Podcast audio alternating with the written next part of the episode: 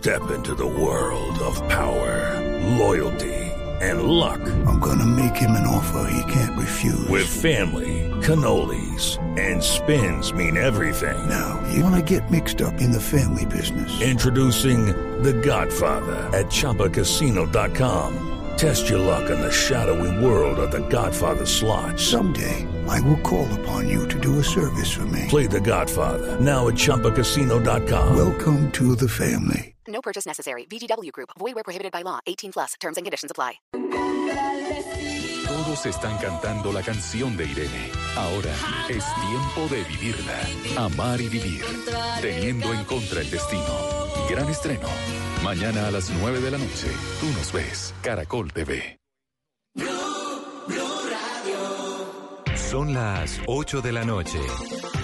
Aquí comienza Mesa Blue con Vanessa de la Torre.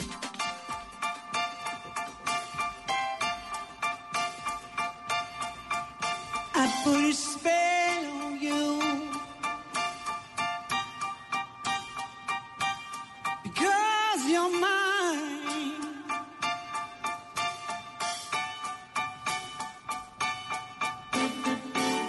You better stop the things you do. Muy buenas noches y bienvenidos a Mesa Blue. Álvaro Clavijo es el séptimo mejor chef en Latinoamérica según los 50 Best 2019 y lo tengo en la cabina esta noche y me pongo muy contenta de tenerlo acá. Bienvenido Álvaro. Muchas gracias, Vanessa. El restaurante se llama El Chato, ¿no? Se llama El Chato. eh, sí, hace tres años existe. Es nuevo relativamente. Relativamente nuevo. Eh, abrimos en un primer sitio en Quinta Camacho eh, hace cuatro años. Duró un año ahí. Y nos pasamos hace tres años a la nueva ubicación, que es en la 65 con cuarta en Bogotá. Y ahora estamos... am, vamos a cumplir tres años en febrero en esta ubicación. Álvaro, esto de los 50 Best, ¿qué es exactamente? Los 50 mejores pues del mundo, ¿no? Pero ¿cómo, cómo lo discriminan? ¿Cómo es? Son 250 votantes. ah, 50 votantes son los 50 chefs de la lista. eh, 200 son incógnitos. Entonces son 50 chefs que, que pues automáticamente por estar en la lista tienen derecho a votar por 10 O puestos. sea, usted votó. Yo puedo votar por estar... Yo estoy en la lista hace dos años eh, y puedo votar cada año. Pero voto en... Sí, voto mundial y voto Latinoamérica, pero es un tema más de... Sí, ya cuando uno entra ya a este podio, pues ya tiene derecho. Uno viaja mucho. Yo viajo muchísimo, entonces con los viajes obviamente son 20 mil invitaciones en restaurantes. A probar comida. Sí, entonces los mismos como directivos de las de la lista son los que escogen los votantes, se dividen por regiones, entonces en- de, de México a, Pa- a Panamá hay un chairman, que es la persona que escoge los votantes para esa región. México, es- Panamá. México, Guatemala, desde todo lo que es Centroamérica, desde México hasta Panamá, Mesoamérica. Guatemala, sí. Entonces, Eh, lo que es, ah, digamos, a Perú, Bolivia, eh, Venezuela, eh, Colombia, eh, si no Guyanas, es um, un chairman que escoge, que está en Perú. Eh, lo que es ah, Brasil es otro, porque Brasil pues, es gigante. tienes que pegarte al... Brasil es gigante y Brasil es um, solo. sí, Brasil solo hay uno, si no estoy mal. Y eh, para Argentina, Paraguay, Uruguay, Chile, hay otro. Cono Sur. Entonces, esto es 50 Best, los mejores del mundo, de Latinoamérica, de Asia. ¿Cierto? Sí. O sea, son como las categorías. Son, o son, las hay una lista mundial que escogen los. de- de- en colo- colombiano solo hay uno, que es Leo, en honor a Espinosa. Eh, pero Leo, pues lleva, no sé. Muchos años. Sí, sí, sí. Eh, y nosotros, um, llevamos pues en dos años en la lista Latinoamérica, eh, que solo escoge restaurantes desde México hasta Argentina, todo que es Centroamérica, Sudamérica y Asia, no sé muy bien cómo funcione, pero pues es algo muy parecido a lo que pasa acá. Y la mundial es del 1 al 50 y del 50 al 100, están haciendo un ranking porque pues hay muchos, pues es, un, es Claro. la cantidad de restaurantes, solo en la 93 hay. Sí, no, no, no. Una cantidad hay un montón. Entonces, pues esto es algo muy, muy selecto eh, por críticos. Y estos incógnito. 200 otros votantes que no son los 50 chefs, ¿quiénes son? ¿Críticos de cocina y todo esto? Yo creo que son críticos, gente que viaja, gente que viaja mucho comiendo, gente que viaja, que tiene, pues, periodistas. Yo, yo me atrevería a decir que son periodistas porque si si uno supiera, pues, no es tan, no sería tan divertido. Yo creo que no, yo creo que en general realmente la gente no, no sabe, muchos no se sabe quiénes son. Uno puede medio sospechar, porque pues digamos que ahorita justamente estaba en Londres y un amigo mío se acaba de ganar la, su tercera estrella Michelin en Londres. ¿En y qué entonces restaurante? se llama Sketch, queda en, en, en Londres. Y um, en Covent Garden. Y el tipo me contaba como más o menos cómo era el tema de los críticos, porque me da muchísima curiosidad, porque en Colombia no hay Michelin. Claro. Entonces, um, pues me contaba cómo era el proceso y más o menos cómo los identificaban. Ellos llegan de sorpresa, se citan al Es- no restaurante. se sabe quién es, nadie pero hay veces, idea. digamos, en, en, en, en Sudamérica solo hay en Brasil Michelin. Entonces, en, en Río de Janeiro y en Sao Paulo también, justamente cuando estaba, yo estuve hace un mes y estaba el inspector Michelin y era un poco divertido porque entre los restaurantes más o menos sabían quién era, porque es un poco predecible. Entonces, es el tipo que es español, que se viste así, que come el cubierto así. Entonces, ya es como. ¿Qué pasa, que pasa desapercibido, pero tiene un letrero Pues, de sí, Michelin sí, la pues, es brazo, sí, y se sienta solo, toma fotos de la comida, pues ya se vuelve medio, medio obvio. Entonces entre todos los restaurantes se empiezan a llamar y es como, ay, oiga, pilas que este puede ser un inspector. Entonces ahí se me dan cuenta. Pero en Latinoamérica sí es más complejo identificarlos. Y entonces a usted, ¿cómo lo cogieron? Es, es, yo creo que ha sido muy interesante. Yo creo que he estado en el momento indicado en- en- cuando ha pasado cosas muy interesantes en Colombia. Los últimos tres años, básicamente desde que me pasé a la nueva ubicación, eh, eh, pues el Estado colombiano invirtió en 50 Best, en traer la lista acá a Colombia. Y pues eso automáticamente lo vuelve a uno un spotlight porque ya pues tenían que haber pasado por todos los restaurantes de Bogotá y yo creo que eso es básicamente una de las condiciones de, de, de, de- de- de invertir toda esta plata porque esto es traer críticos, traer eh, periodistas, traer es la publicidad que genera la lista y todo lo que genera la lista es, es Ah, pero impresionante. lo trae el Estado. En, en es- yo creo que este, eh, sí, eh, en este caso 50 Best yo creo que no, no, no, nos hubo apoyo. Es, es- normalmente ellos van por países y cobran un fee por ir al país, por celebrar la fiesta ahí. Porque cuando la celebran en ese país, este año, pues que yo quedé primero, lo celebraron en Argentina. El año pasado fue en Colombia y dos años Colombia fue la sede.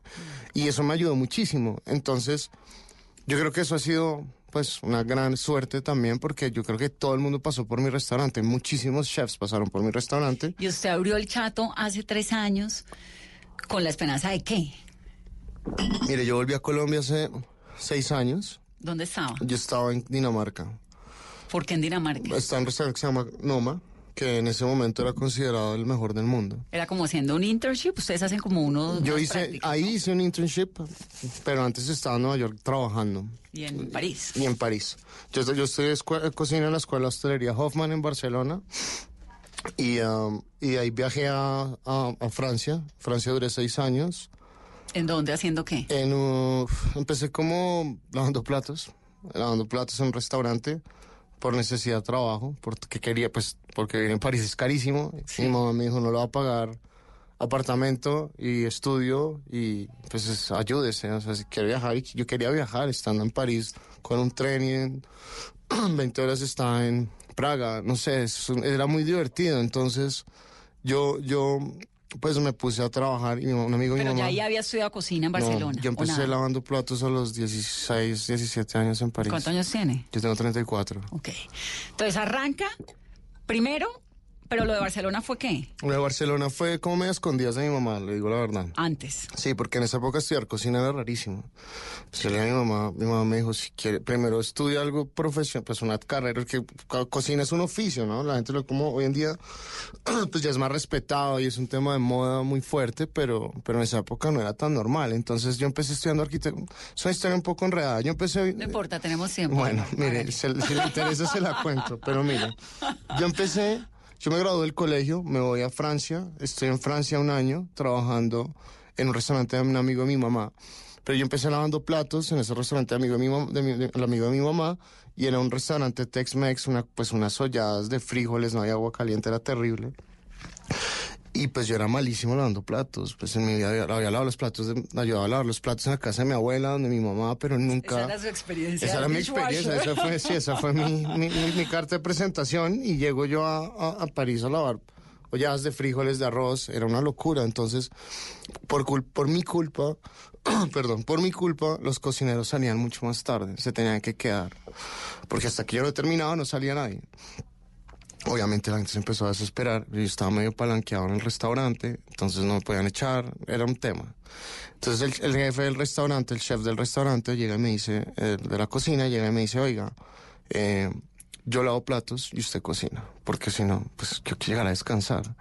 Entonces el tipo empezó a lavar platos. Un francés de puro... Mexicano, de- era un mexicano, mexicano. era un mexicano. De, de hecho fue a la inauguración del chat, es un hermo- una persona increíble. Eh, y el tipo me puso a lavar, me, me- me dijo, yo lavo platos, usted empezó a sacar servicio, yo tenía ni idea de hacer nada. Pero era cocina muy básica, entonces era cocina de, de ensamble, era- no había que realmente sartenear ni nada de estas cosas que se necesitan más, se necesita más experiencia. Que es cocina de ensamble, como la salsa lista. Es como el arroz ¿qué? Entonces era mucho tema de microondas, quizá quesadillas, un poquito de sartén, era muy básico, muy, muy básico. Entonces, ah, sí, cocina ensamble es que usted hace una, un ensamble súper fuerte, una preparación súper fuerte, y a la hora de, de pedido simplemente monta el plato, calienta y sale. Entonces, pues, me enamoré, eh, me enamoré perdidamente de la cocina, de la agresividad, eh, la adrenalina, los gritos, era, no sé, me sentí como, no sé, me enamoré. Pero yo ya estaba matriculado para estudiar arquitectura en los Andes. Entonces mi mamá me dice como, bueno, pues yo vuelvo a Colombia, empiezo en la Universidad de los Andes, a estudiar arquitectura. eh, y obviamente a los tres meses digo, no, esto no, quiero volver a Europa, quiero, no quiero estar más aquí, no quiero estudiar arquitectura. Y mi mamá me dice, "Pues, quiero ser bailarín, torero, lo que sea. Primero termino arquitectura y después hacer lo que quiera. Entonces, yo supuestamente fui a España a, a seguir estudiando arquitectura después de haber hecho seis meses en los Andes y me matriculé en la escuela de cocina. En vez de la de... De A, arquitectura. a escondidas. A escondidas. Wow. Ayudado por mi hermana, mi hermana vivía en Suiza en ese ¿Y momento. papá todas estas? Mi papá murió cuando yo tenía cuatro años. Ah, ok, por eso es que Entonces, habla de tanto de la Hablo mamá. más de mi mamá, Claro, por porque por pues obvio. un padrastro, pero pues mi padrastro es como mi BFF, somos muy amigos, entonces sentí pues como, de hecho él medio sabía el cuento, pero mi hermana es la que me apoya porque era una escuela pues un poco costosa eh, y necesitaba obviamente pagar un apartamento, vivir en Europa pues no es barato. Entonces a mi hermana me ayuda, eh, me invita, mi, mi mamá se entera que estoy, pues, estoy estudiando cocina, se arma un problema familiar increíblemente grande. eh, y mi mamá, mi hermana me dice, bueno, para que mi abuela, pues ya en vacaciones casi toda mi familia vive en Estados Unidos. Mi abuela, mi única abuela viva, vive en Washington, D.C. Y me voy a visitar en Navidad, siempre pasamos Navidad juntos allá, pasábamos en esa época. Y mi hermana me dice, eh, le invito a... le Washington. sí, invito a Washington, cocínele a, a mi abuela, como para que, pues a la familia, para que se den cuenta que usted está ya en esto metido y que es lo que quiere. Y si no para ella, intoxiqué a mis tíos, a mi abuela, a todo el mundo. ¡Ay, no! Sí, no, casi. ¿Cómo? Mi abuela estaba muy, muy, pues ya una abuela medio viejita, pues viejita.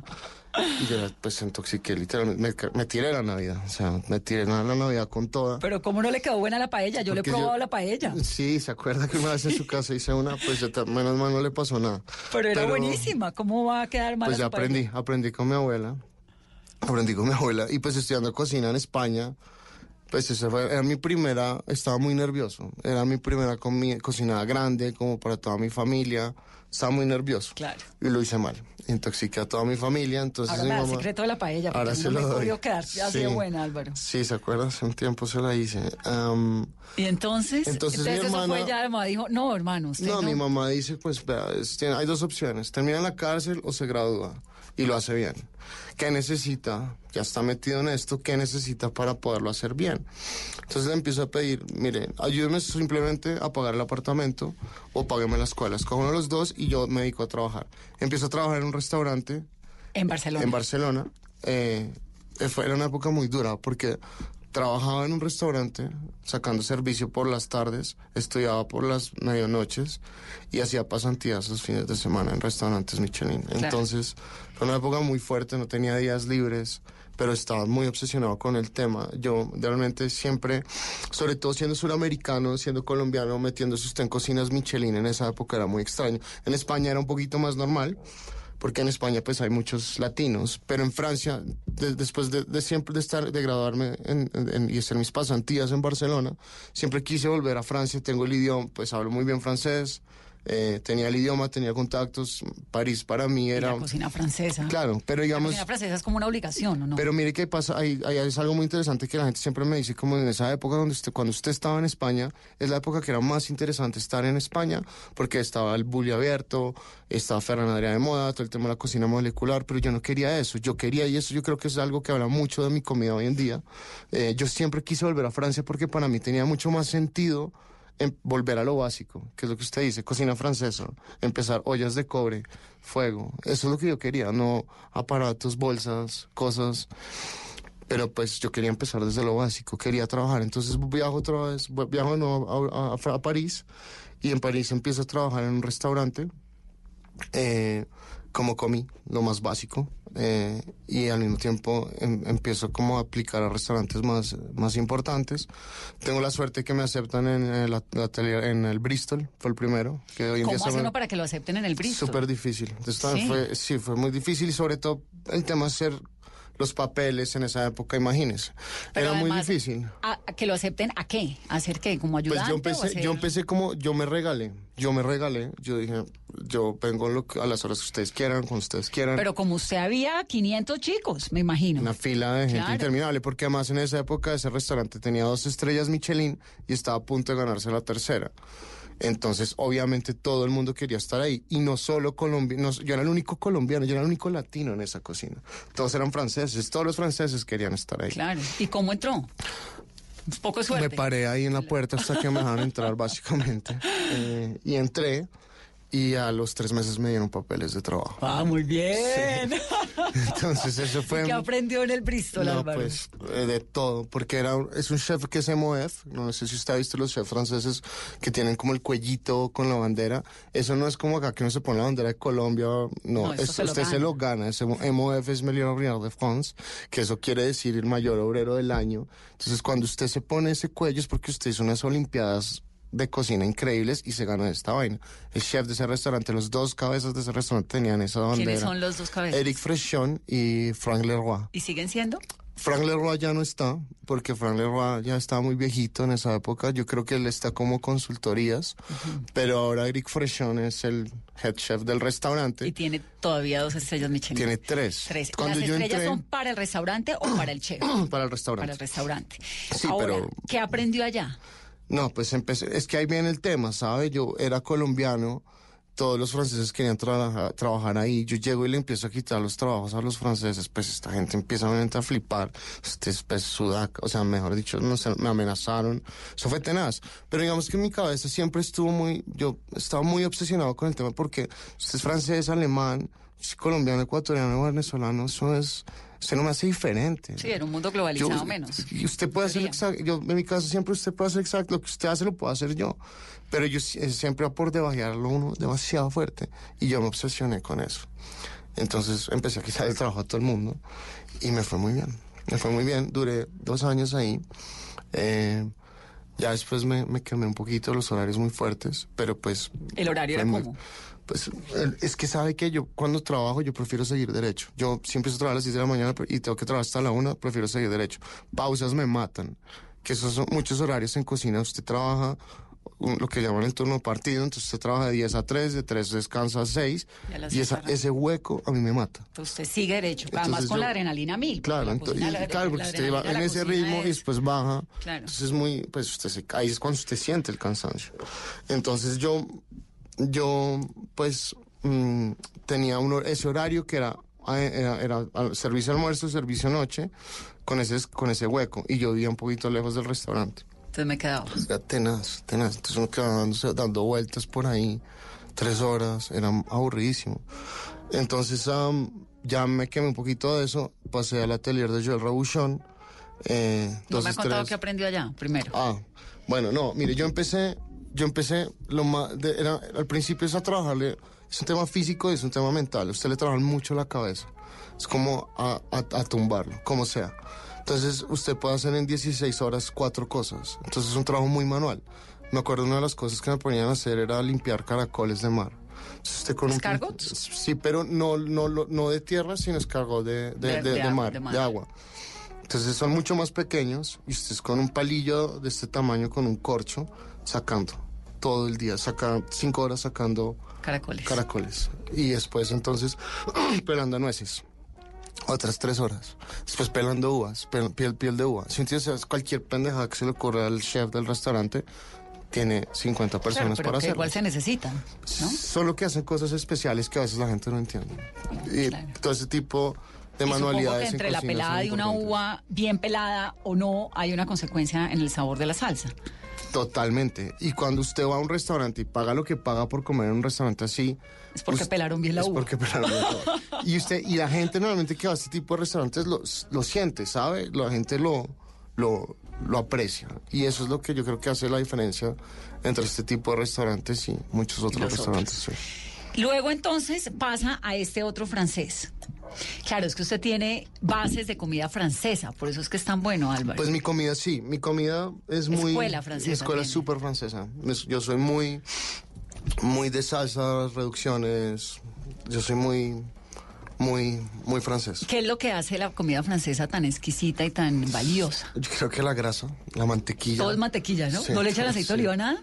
Un poco, pero digamos, por ejemplo, empiezan con aceite de oliva algunas cosas, pero siempre terminan con mucha mantequilla. Y la Em, mantequilla es con este proceso que hacen ellos de limpieza y no sé qué, o uno puede echar la mantequilla común y corriente. Hay de todo, Yo voy aquí que- anotando, ¿no? Mis... Hay muchas cosas. em, yo creo que estuve en, en, ah, Normandía, en el norte, eh, en Perros Guirec, que es una parte que produce un montón de mantequilla. Para mí la mantequilla del norte de Francia, eh, la bretona, es para mí la mantequilla más increíble que he probado en mi vida es esa. De hecho, cuando vaya a París, tiene que ir a un restaurante que se llama Café Breich. No, cuando Eh, vaya a París, lo llamo usted para Sí. que me diga... la- le, le doy tips. Porque este sitio, primero que todo, entrar, es, de los crepes de sarraceno que me he comido en mi vida. Y al lado, entrar ahí es bien difícil. Es una fila aburridísima, pero vale la pena. Yo nunca hago fila para ningún lado. Este es el único sitio en el mundo que le hago fila. Y al Para lado, ir a su restaurante hay que hacer fila, no, hay que hacer reserva. hay que hacer reserva. ¿Y la reserva está en cuántos, en cuánto tiempo hoy en en- día? Ahorita este- el almuerzo puede conseguir, pero en la noche sí es medio imposible. Difícil, ¿no? Difícil, sí. Bueno, y después de este programa menos. Pues esperemos. no, mire. Voy a hacer, nosotros- voy a hacer una pausa. Dígame. ¿Qué me va a decir? Nosotros, nosotros am, em, dejamos mesas. Yo siempre dejo mesas libres. No estoy totalmente de acuerdo en llegar al restaurante a, puntas de, a punta de reservas. Me gusta que la gente camine y llegue caminando. Y muchos clientes, eh, pues que queremos un montón, siempre le guardamos reserva. Gente que se vuelve habitual, siempre tiene su mesa. No, y lo de guardar mesas de gente caminando es valioso, porque Sí. realmente, pues es que el, no, el que comensal que anda por ahí en la calle, que no necesariamente hace una reserva y, y- y- comer en un restaurante se ha vuelto, pues sí, dificilísimo. Mm. Sí, Aquí es- en cualquier lugar del mundo. En el mundo sí. En Colombia ahora cada vez más. Bueno, son las 8.21 minutos. Estamos hablando con Álvaro Clavijo. El séptimo mejor restaurante de América Latina es El Chato, queda en Bogotá, quedan las 65 Cinco con cuarta. con cuarta. Vamos a hacer una pausa rápidamente. Ya nos contó su historia, de dónde es que viene. Vamos a hablar para dónde es que va. Regresamos.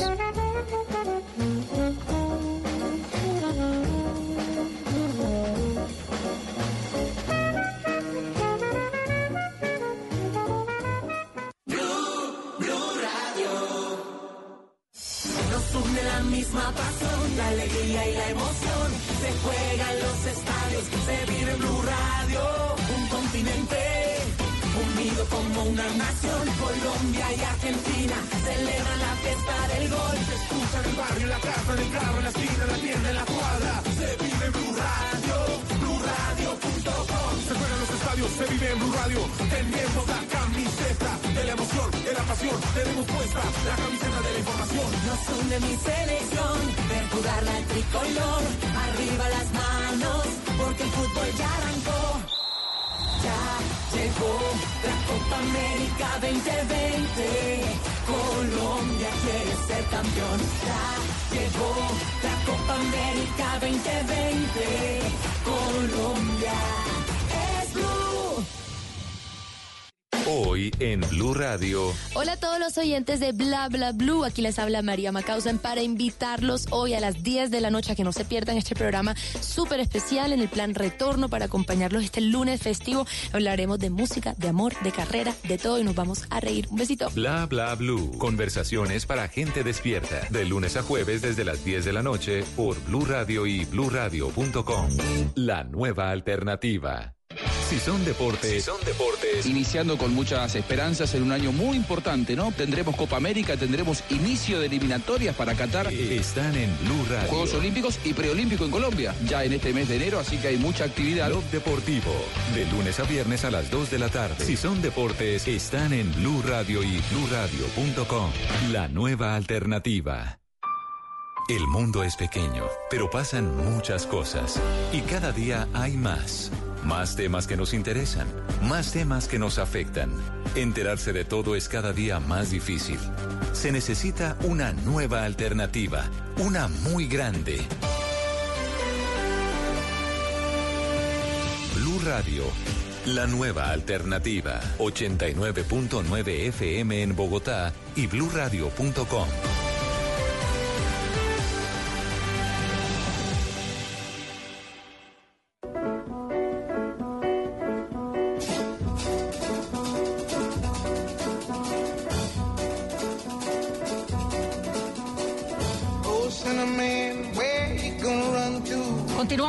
Mesa estamos hablando de gastronomía con este super chef. El mejor restaurante de Colombia, dice los 50 Best. Álvaro Clavijo, Álvaro. Entonces, bueno, viene con toda esta experiencia francesa, aprende un montón onón. ¿Y cómo aterriza en Colombia? Cuénteme sobre ese aterrizaje en Colombia y sobre lo que hay en el chato. Pues um, después de estar uh, en Francia, voy a Nueva York, a un restaurante de tres estrellas. Después ¿Cómo viajo- hizo para entrar a un restaurante? Uno no puede ni, ni, ni- ni entrar a comer, así es- quiera pagar la comida en un restaurante en Nueva York. ¿Cómo hizo usted para tenía llegar una, a trabajar allá? Tenía una hoja de vida muy buena, por lo que había hecho en, Fra- en, en España y en, y En Francia. Francia. Eh, apliqué a un restaurante que se llama French Laundry en Napa eh, y me responden del hermano que se llama Per se. que Napa Valley, en California. En California. Y me responden del restaurante hermano un chef que se llama Thomas Keller. Tiene varios restaurantes, pero él tiene dos, tres estrellas Michelin en Estados Unidos. Uno en- se llama French Laundry, que es un clásico en todos Estados Unidos, y abrió hace creo unos 16 años ya, abrió per se. A los 6 años de abrir, 7 años de abrir, aplico y, y a, a a Napa y me responden de Nueva York con papeles también muy de buenos. Y mm, O sea, usted realmente es una sido- eh, me ha ido muy bien. En ese sentido, Claro. he sido, me ha ido muy bien. Eh, tengo una experiencia por fuera muy fuerte. Pero eso es una combinación de talento, suerte, pero de talento. Y eso no le pasa a la gente que no tiene talento. Yo creo ¿No? que es. No, mire, yo creo que el talento se empieza a probar cuando usted abre su sitio. De resto, usted puede ser una, una- una hormiga muy fuerte de trabajo, ¿sabes? Usted, yo, yo era muy, muy buen trabajador, me encantaba trabajar. Me encanta, soy un obsesionado del trabajo. Entonces, em, yo creo que eso es lo que realmente marcó la diferencia, ¿sabe?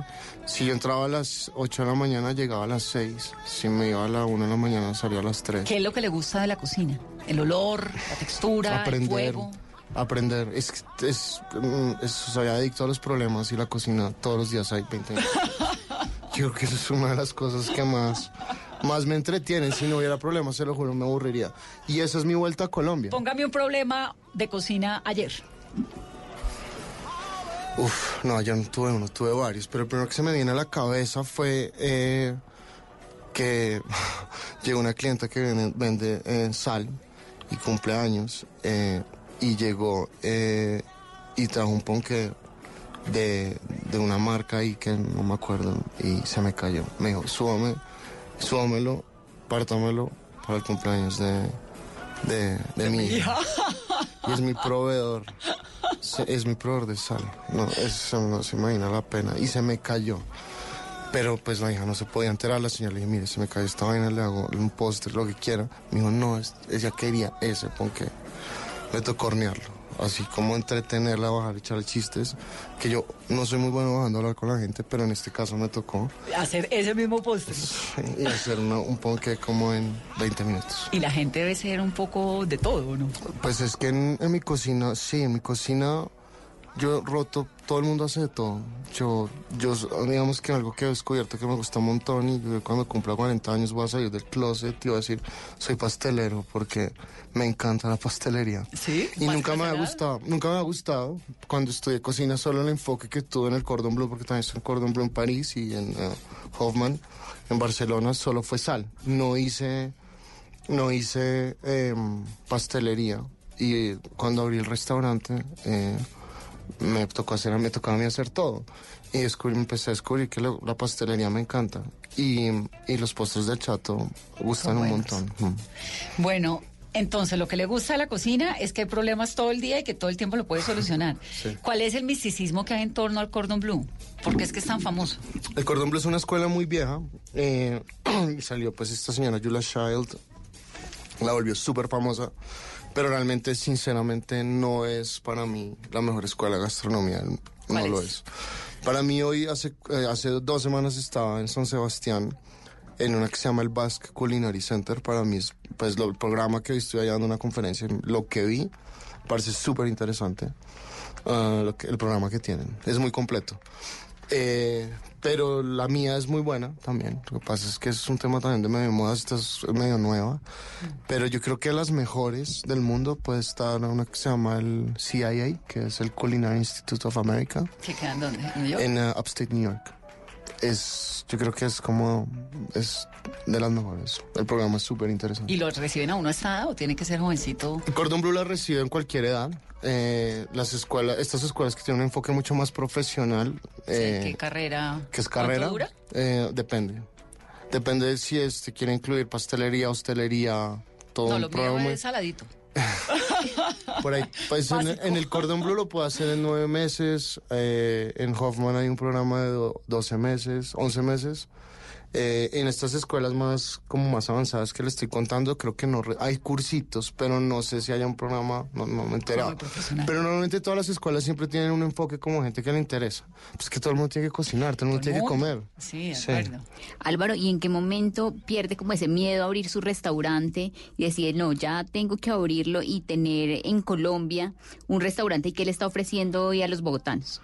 Eh, pues yo, mire, la verdad, yo estaba en Francia en unas vacaciones eh, y me encontré un tipo que trabajó conmigo y me dice, voy a abrir mi restaurante. Y yo tenía una mentalidad todavía muy como de seguir siendo, de, pues de emplearme. Para mí abrir un restaurante era, era inimaginable. Eh, conocí un- un- uno de mis restaurantes favoritos en Francia, se llama Chateaubriand. Eh, es un chef muy, muy famoso que se llama Iñaki Aspirtarte. Eh, y él tiene un concepto que es menú degustación, pero son, es un tema totalmente relajado. No es manteles, usted come ahí por 60 euros un menú degustación. Es muy barato y es increíble. Estábamos ahí, fuimos a comer, me dijo, quiero que venga a comer acá. Y el tipo me empieza a decir, eh, yo ya estoy listo para hacer mi comida. En mi casa, ¿qué es, qué es estar listo para hacer su comida? No tenía que me está hablando. Me dijo, yo ya no quiero emplearme más, me voy a lanzar a abrir mi restaurante. Y me inspiró a abrir. ¿Y el tipo es de dónde? Él es ah, de... eh, es gringo, pero me acuerdo. ¿Y Estaba en Nebraska. restaurante en en dónde? Nebraska. Nebraska. Eh, montó restaurante en París. En París. En París. Y entonces usted dijo, yo también. Sí, además un gringo en París lo hace, pues no es Bogotá, pues, un poco. ¿por qué no? Sí, y, pero yo siempre sentí la responsabilidad de volver.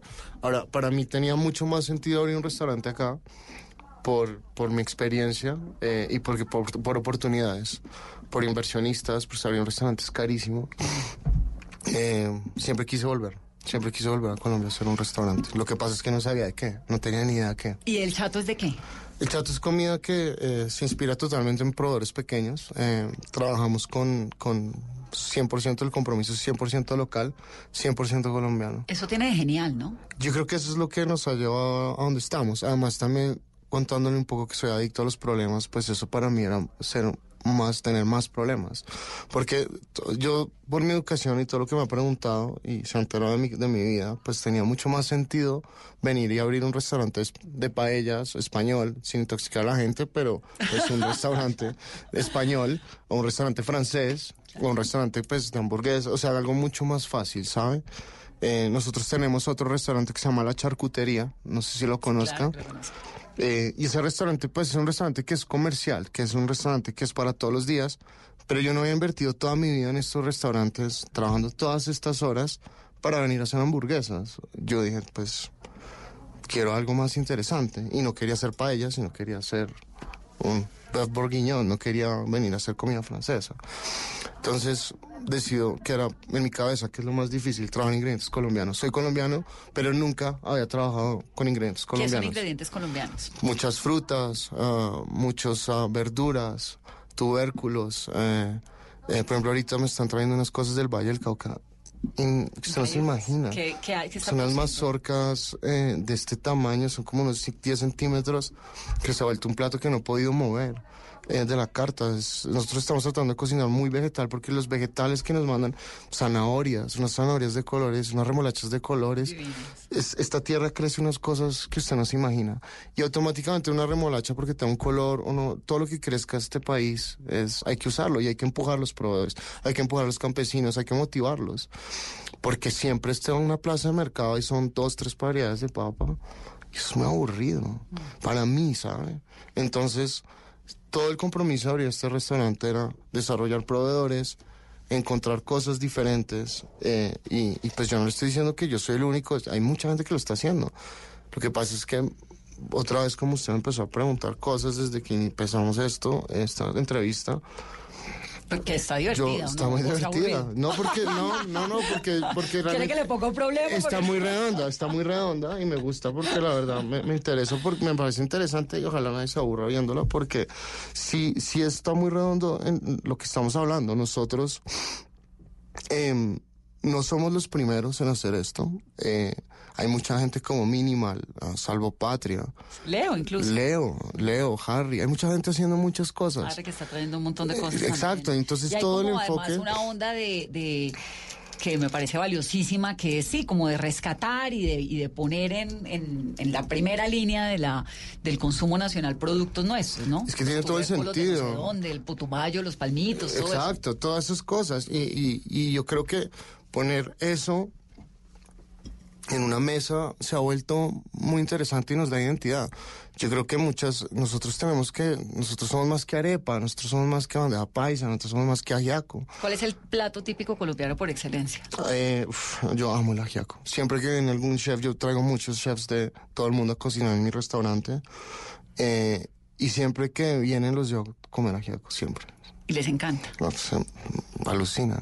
¿Y cuál es el producto, además de la mazorca vallecaucana y la zanahoria y la remolacha que me cuenta, Mire. que dice, esto está increíble? Ahorita estamos usando un postre, estamos haciendo un postre que se está moviendo mucho, que es un cheesecake de, ah, de coco con chontadura. Uy, qué rico. Y tiene eh, el- eh, un helado de auyama. Entonces, es- tratamos de no usar tampoco más de 3, 4 ingredientes por plato para que la gente identifique muy bien lo que se está comiendo. El chontaduro, yo soy vallecaucana, entonces por supuesto, pues como chontaduro, pero el chontaduro es un sabor que uno puede disfrutar aún cuando no lo haya consumido desde chiquito. Yo creo que, mire, cuando yo estudié cocina en España, eh, una vez entré a una clase y, me hicieron y nos hicieron cocinar un estofado de caracoles con eh, pies de cerdo. Usted volteaba eso y era como una gelatina que usted ve en su peor pesadilla. Y el tipo me dice, yo le digo, yo no me voy a comer esto. Y él me dijo, si usted no lo prueba, no vuelve a entrar a mi clase. Cogí, lo metí a la boca porque ya pagó el semestre, no me iba a retirar, me lo metí a la boca. Eh, se me abrieron los ojos, usted no se imagina. Era in- increíble el sabor, increíble. Pata de cerdo con... Con caracol. Eso sí era escargot de tierra, no era de mar. Y ah, el tipo me dice una cosa, mientras que me lo metía a la boca, mientras que veía cómo lo disfrutaba, me decía, no hay un ingrediente eh, malo ni feo, sino mal cocinado o mal preparado. Y eso me cambió absolutamente toda mi perspectiva, porque yo en mi casa, yo no le voy a decir mentiras, yo no cocino, yo no estoy cocinando porque mi abuela me enseñó a hacer a borrar, no, yo en mi casa mi mamá no sabe hacer un tinto, me va a matar por lo que estoy diciendo, pero pero pues mi abuela, o sea, mi abuela era la única medio cocinada, pero mi familia no son de ¿Y entonces ¿De cocineros. dónde sale cocinero? Mi padrastro es ah, franco marroquí eh, y él cocinaba en la casa a veces, le- porque no le gustaba cocinar, no le gustaba mucho, pues estaba ya muy aburrido de la dieta colombiana, entonces cocinaba y esos sabores, pues un poco lo que me pasó en España ya me había pasado más joven. Entonces siempre hubo un interés, pero nunca hubo unas como un propósito un- o algo muy definido de meternos 100% en la cocina. Álvaro, en el chato hay, por ejemplo, mollejas con yogur de coco y papa quemada, tamal de coca y coco, truchas con yogur y chuguas. Eh, ¿Cómo definen esos platos? Que son las chuguas. No, es- las chuvas las usábamos en otra cosa, pero las chuvas son tubérculos, pero digamos... Tubérculo eh, como un primo de la papa. Es, son cuenta con una papa, las papas moraditas, chiquiticas que usted ha portado, que es- entonces usted siempre ve en las plazas un, eh, el, el, el, el cubio, que es el que es como una zanahoria pequeña, pero más como, como con unas vetas negras, y siempre al lado con unas papitas moradas, esas son chuvas. Eh, en una época estábamos, es que yo, digamos, cojo, precisamente por los problemas, yo cojo las chuvas y las ahumo, las deshidrato y las rayo, no las cocino directamente. Yo tengo, yo, a mí me gusta mucho intervenir los productos y hacerle muchas cosas para entenderlos bien. Entonces de ahí sale, de, de, de darle vueltas. Yo me siento con mis cocineros y es como, pues sobre todo con las dos cabezas que tengo allá. ah, eh, les digo, mire, tenemos este producto, lo hacemos asado, lo hacemos hervido, lo hacemos al vapor, eh, lo cocinamos al vacío, lo confitamos, lo deshidratamos. Entonces, de ahí empiezan a salir muchas técnicas y muchos intereses y, muchos, y muchas ganas de, de- de intervenir el producto y salen todos estos platos. ¿Cómo diseña un plato? Yo creo que eso es, es algo que ahí es, de pronto no, no quiero sonar, sonar arrogante, pero de la manera, yo creo que algo que sí tengo muy bueno es eso, ¿sabes? Yo creo que en eso sí tengo talento. Eh, me gusta mucho coger un producto y llevarlo en diferentes preparaciones, en diferentes estados del mismo producto, usarlo en el mismo plato. ¿Pero usted mismo lo hace solito o tiene un grupo de asesores? No. Usted dice, voy a probar esto, a ver qué tal me queda aquí. No, si estuviera en grupo de asesores no estaría abierto. Yo, yo, digamos que parte de todo esto, lo, lo, lo, lo, mágico de todo esto que ha pasado. Es que ha sido solo. Sí, es, es mi experiencia y es lo que, lo que me ha salido de la cabeza. Pero sí, yo no me las sé todas, ¿me entiendes? O sea, yo, por ejemplo, pues cojo mis dos cabezas del restaurante y somos como, bueno, probemos y le damos vueltas, pero claramente siempre, pues la palabra final siempre ha sido la mía. Eh, uno de mis socios, eh, que es el arquitecto del restaurante, es, como- es un comelón. Eh, Comelón profesional. Es un comelón profesional y tenemos como una empatía muy... muy ¿Quién es? Luis Restrepo. Es un arquitecto. Es, podría ser como mi papá, pero lo adoro. Eh, Sí, es un gran arquitecto. es un gran arquitecto. Y comemos él siempre y yo casi que almorzamos todos los días juntos. Entonces, em, él, es, él ha sido como muy importante todo este proceso porque él me dice como, oiga, ¿por qué no le ponen un poquito menos de acidez? Creo que es de las únicas personas que más oigo. Pero, pero ya me ha soltado, ya es como que pues, ya usted la tiene muy clara. Y eso me asusta más, porque yo, yo siempre pues busco un poquito de aprobación porque no, no quiero pensar solo en mí y no quiero, no quiero construir un restaurante solo con base a lo que se me ocurre. Pero le ha funcionado. Me ha funcionado, pero me parece muy importante oír la gente. Yo, yo quiero oír también un poco lo que pasa alrededor. Y sobre todo en el punto en el que estoy ahorita podría ser mucho más egoísta, pero siento que es el momento que más aterrizado tengo que estar, más, oír mucho más y aprender. Yo creo que todo esto está pasando por algo. Para mí es lo más interesante de esta etapa es aprender más. Bueno, ahí me estaba contando ahorita hace un momento Álvaro que tiene un padrastro de ascendencia marroquí. ¿Qué tanta presencia hay? Sabemos que española y francesa. eh, en su culinaria, pues seguramente por la formación. Mm, Marroquí, India, Thai. me encanta, me encanta, pero no soy muy fuerte en eso, ¿sabe? Eh, ¿Usted va a hacer un buen curry? Sí, yo puedo hacerle lo que quiera, no, tampoco quiero ser arrogante, pero le puedo hacer. Yo realmente soy muy bueno como... co- O sea, usted, usted le dicen, mire, hay que hacer... Si me ponen un reality show, se lo gano. no, mentiras, tampoco, pero... pero pues obvio. Pero, pero, pero sí soy muy bueno improvisando, soy muy bueno improvisando. Y de hecho me gusta, me gusta mucho ir, ver, yo cuando viajo, yo viajo muchísimo.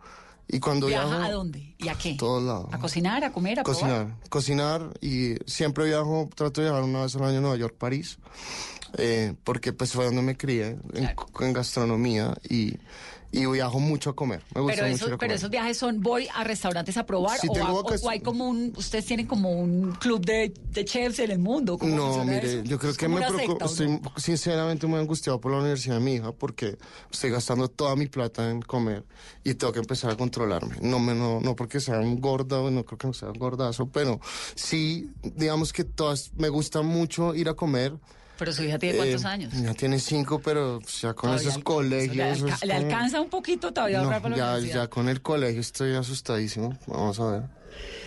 Rafaela. Rafael, usted la conoce. Sí. Álvaro, y, y cuéntame entonces cómo es esto de los, de los, o sea, ¿usted va a un restaurante como cualquier comensal o hay unos amigos chefs que, No, yo voy, hay unos, hay muchos que tengo amigos, muchos me invitan, eh, sobre todo en Latinoamérica, en Francia, he hecho muchos amigos en Latinoamérica, pero en Francia tengo muchos y casi siempre, pues afortunadamente no me cobran, eh, me invitan. Eh, pero viajo muchos cocinando, mucho, la gente quiere ver, la gente tiene mucha curiosidad qué está pasando en Colombia, qué está pasando en el Chato, qué está pasando conmigo y me invitan un montón a cocinar? a cocinar. Ahorita acabo de hacer una gira a Roma, Londres, Explícame cómo Lisboa. es eso de la gira. Entonces uno va, llega a una cocina en Roma y uno lleva sus productos. Me llaman y me invitan. Este particularmente fue con la Cancillería, pero eh, representando Colombia ante Italia, Londres, Inglaterra, eh, Portugal y España. Pero, digamos, por ejemplo, antes de eso estuve cocinando en dónde.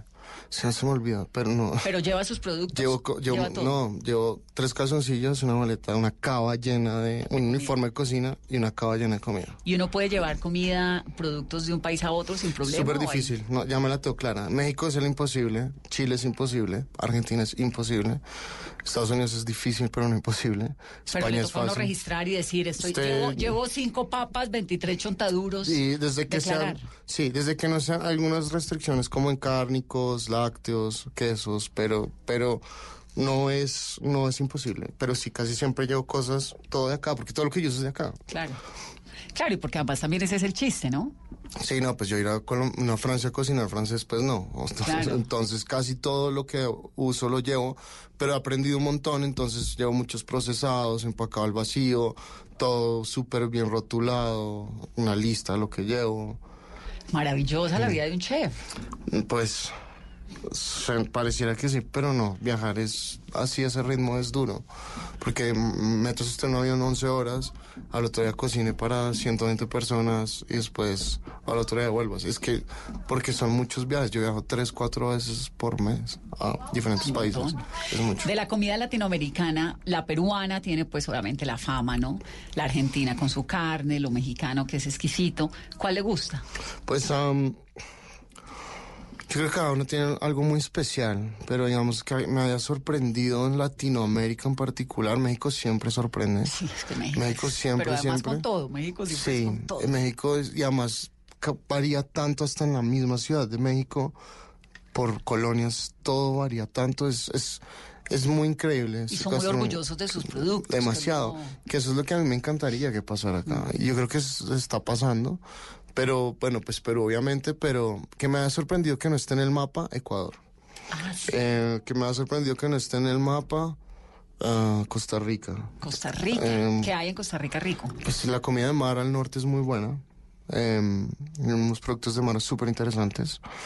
¿Y Ecuador? Ah, Ecuador. Porque uno piensa en Ecuador como una comida muy andina. Ecuador tiene, es súper andino, pero digamos, tiene un tema callejero de street food súper fuerte. ¿Cómo qué? ¿Qué hay rico? Ah, algo que se nos parezca a nosotros en los lapingachos, ¿Qué que son son, qué? son como unos- unas arepitas de papa y le ponen cerdo encima, como una lechona, pero una lechona no, no tiene arroz, sino es más los pedazos de cerdos desmechados. Delicioso. Es, quiero comprar un ticket el fin de semana para ir a comer, eso es demasiado bueno. Bueno, por ahora me quedo con la lechona. Eh, sí, que más Chile me pareció súper, que tiene cosas, ah, es de buscar, ¿sabe?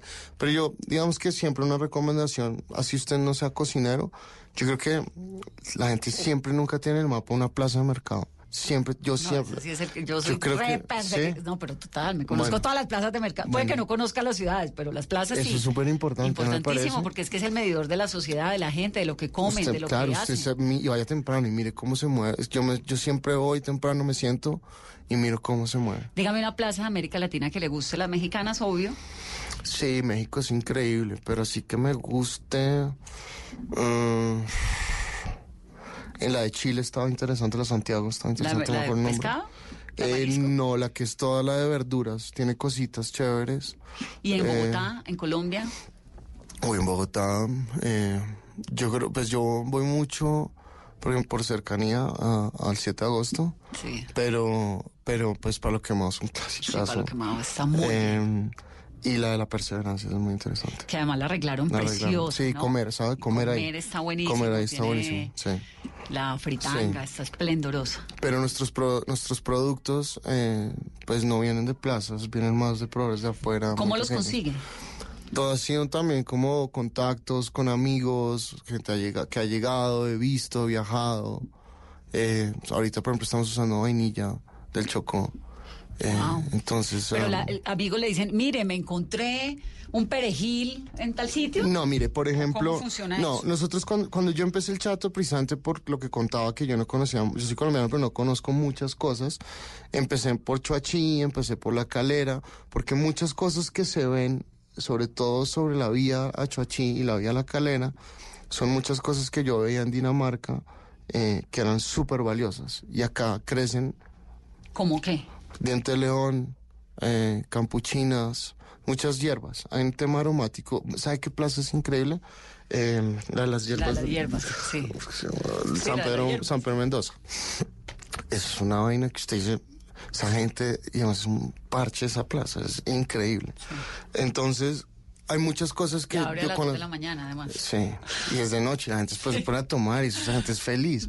Es increíble ese sitio. Y muchas cosas que, por ejemplo, en, en Cali, eh, eh, las La Alameda. verdolagas, la Alameda es una plaza alucinante. Increíble. Hay un puesto de una señora en la Alameda que tiene unas cosas, las piñuelas, o sea, unas cosas que uno ve que dice, wow.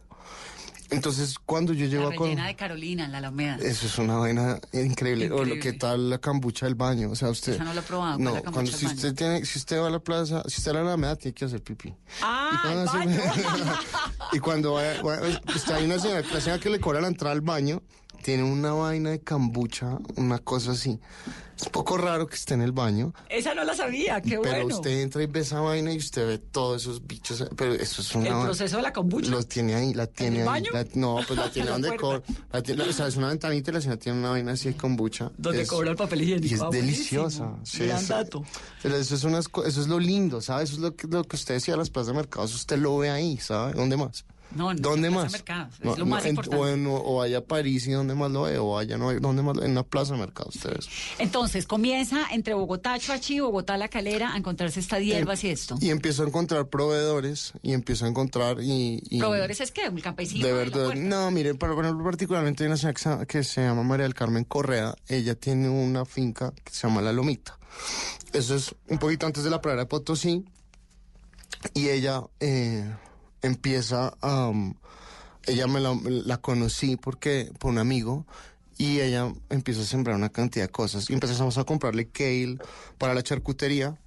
Y ella me empieza a decir, oiga, em, sembremos más cosas, yo no sé qué, y me empieza a mostrar una cantidad de cosas que tiene y entender muy bien el origen de todos los productos. Era súper importante para nosotros. Entonces, em, nos damos cuenta que, digamos, me doy cuenta que hay una variedad más fuerte de la que yo creía que encontraba en las plazas. Y, es, y me di cuenta que era importante trabajar con estos proveedores. Entonces ella conocía al señor de Chuachi y el de Chuachi conocía al de otro lado y así empecé como una red, obviamente apoyándonos entre restaurantes, amigos y, y, a- y ahí encontramos unos productos increíbles. Y el mercado colombiano de los restaurantes está muy en boom, ¿no? Pues ahora Hoy sí, pero está difícil, ¿sabes? ¿Está difícil qué? Yo creo que en general el negocio, porque es- hay unas inclinaciones como a la comida rápida, muy fuerte. eh, todo el tema de los domicilios es súper fuerte. Yo siento que la gente está saliendo, no está saliendo tanto a los restaurantes. Ahorita. Sí, yo siento que lo- hay mucha oferta, eh, hay muchas cosas. También no tendrá algo que ver con que los lugares viven muy llenos y es difícil conseguir una mesa. Yo no... A mí me pasa un montón, Álvaro. Yo voy. Pero yo- son, bueno, no sé. No yo hago el ejercicio de ir una vez cada 15 días, por lo menos salgo a comer. Y salgo a comer bastante, una vez a la semana, algo así. Pero en un momento opté por ir al mismo. Porque me reciben y me, y me dejan sentar, porque no tengo la La costumbre. de- consienten. Me dejan sentar, que es lo No. que quiero, en la barra o en una mesita en una esquina, no importa. Porque no tengo la costumbre de hacer reserva porque nunca sé si voy a poder o no, a menos que sea algo especial, Ya, pero no hago la que eso costumbre. es muy bien, eso Voy a comer bien. esta noche con, con una amiga. No, no necesariamente. No, Si usted llega y ya, porque él quiso. Pues claro, Sí. trato. Pero realmente lo de la reserva, no en Bogotá, en el mundo entero toca hacer reservas si sean dos personas. Sí. Y eso de golpe en Bogotá la gente, pues no sé si se, este, Carolina se reserva para ir a comer con una amiga o No. va donde esté abierto. Donde esté abierto y donde no haya fila. Claro, y donde no haya fila, y es camello, es difícil porque hay unos restaurantes maravillosos, pero entonces no, que es que, ay, bueno, pues no, me voy al mismo de siempre. Es, es, es curioso porque hay, hay muchos muy vacíos y hay otros muy llenos. Yo creo que es un tema de los de moda, siempre están muy llenos, eh, obviamente. Y hay unos que se vuelven que se vuelven medio clasicones, que son los que se empiezan a traer solamente Pero está chévere lo de dejar un par de mesas vacías Yo siempre, para que el que quiera pueda. Siempre, siempre, siempre. Y en últimas, digamos, por ejemplo, un día, no sé, en un restaurante, el, el- el chato, usted un lunes, en la noche está full, la barra también. Eh, tratamos de que la gente eh, no espere mucho, nos sentamos en la barra y tratamos de rotar muy rápido, pero no, está- no es una espera de 40 minutos, una hora, es una espera de 20 minutos bien. Y usted llega, se sienta en la barra y puede empezar a comer algo ahí si tiene mucha hambre. Entonces, y nosotros no hacemos degustación, usted puede pedir toda la carta, que eso también yo creo que es parte como del éxito del sitio. Entonces, hay que ir al chato, hay que hacer reserva, pero no necesariamente, si no la hace, pues igual puede ir a darse una vueltica por allá. Hay que conocer esa cocina de Álvaro Clavijo y hay que volverlo a invitar a Mesa Blue después. Álvaro, aquí está su casa, bienvenido siempre. Muchas gracias. Me encanta haberlo tenido en este programa. Muchas gracias. Y qué delicia el chato y qué suerte que todas las cosas buenas le pasen a la gente buena. Tiene Que que todas las gracias. felicitaciones. Muchas gracias. Gracias. Muchas gracias por estar aquí en Mesa Blue. El- tal vez lo último, entonces, ¿cuál es lo que, qué es lo que hay que comer en el chato? Yo creo que nosotros cambiamos mucho el menú, por lo que le he contado, pero esas mazorquitas están increíbles. Un clásico del restaurante es el cangrejo, eh, y otro clásico del ¿El cangrejo restaurante es un cangrejo con ah, mango, aguacate y unos chips de tapioca. Delicioso. Es, se ha vuelto un clásico intocable. eh, y ¿Y tengo ese un- cangrejo es de aquí, del Pacífico? Ese cangrejo es del Pacífico. Todo es colombiano. Colombiano. Sí, ese es ah, del Pacífico. Y ah, los corazones de pollo. Esos, los corazones de pollo son un clásico también en el restaurante. Si quieren ir como a lo clásico fijo del restaurante, pero nosotros variamos, casi todas las semanas cambiamos el menú. Bueno, pues el restaurante se llama El Chato y él es el chef Álvaro Clavijo. Ustedes muchas gracias por estar en Mesa.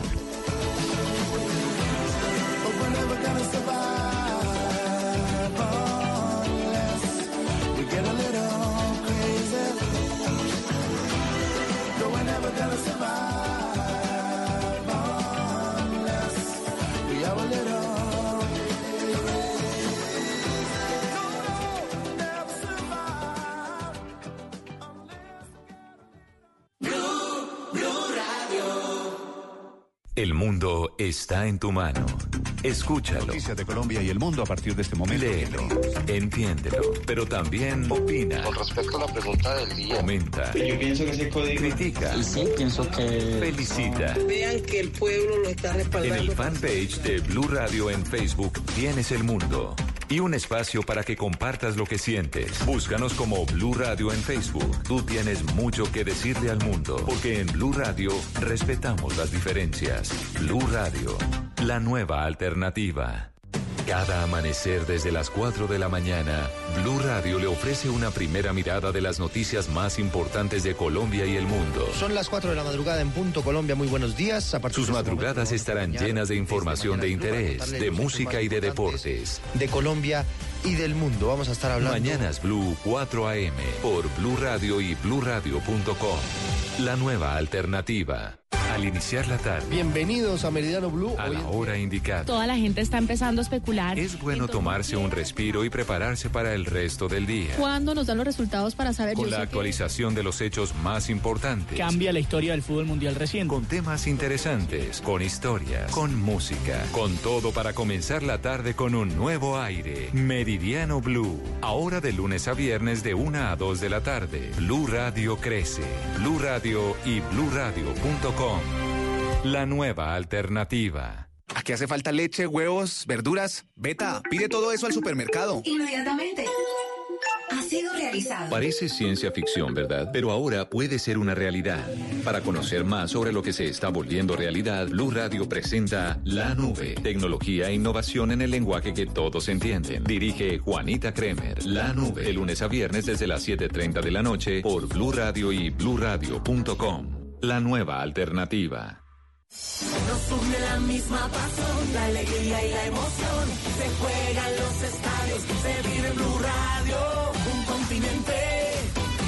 Como una nación. Colombia y Argentina celebran la fiesta del gol. Se escucha en el barrio, en la casa, en el carro, en la esquina, en la tienda, en la cuadra. Se vive en Blue Radio, BlueRadio.com. Se juega en los estadios, se vive en Blue Radio. Tenemos la camiseta de la emoción, de la pasión. Tenemos puesta la camiseta de la información. Nos une mi selección, ver jugar la tricolor.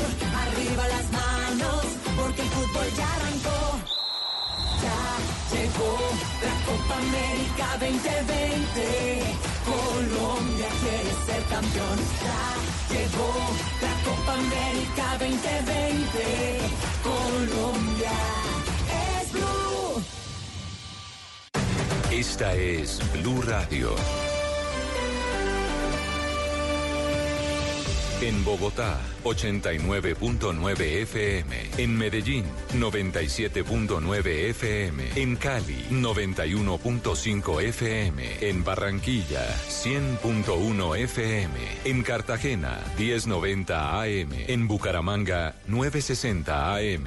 En Tunja, 103.1 FM. En Caldas, 107.1 FM. En Villavicencio, 96.3 FM. En Armenia y el norte del Valle, 94.1 FM. En Neiva, 103.1 FM. Y en Córdoba, 96.0 FM. También en bluradio.com. En Facebook, Blue Radio Colombia. A través de Twitter en arroba Co. Y en la señal de TDT.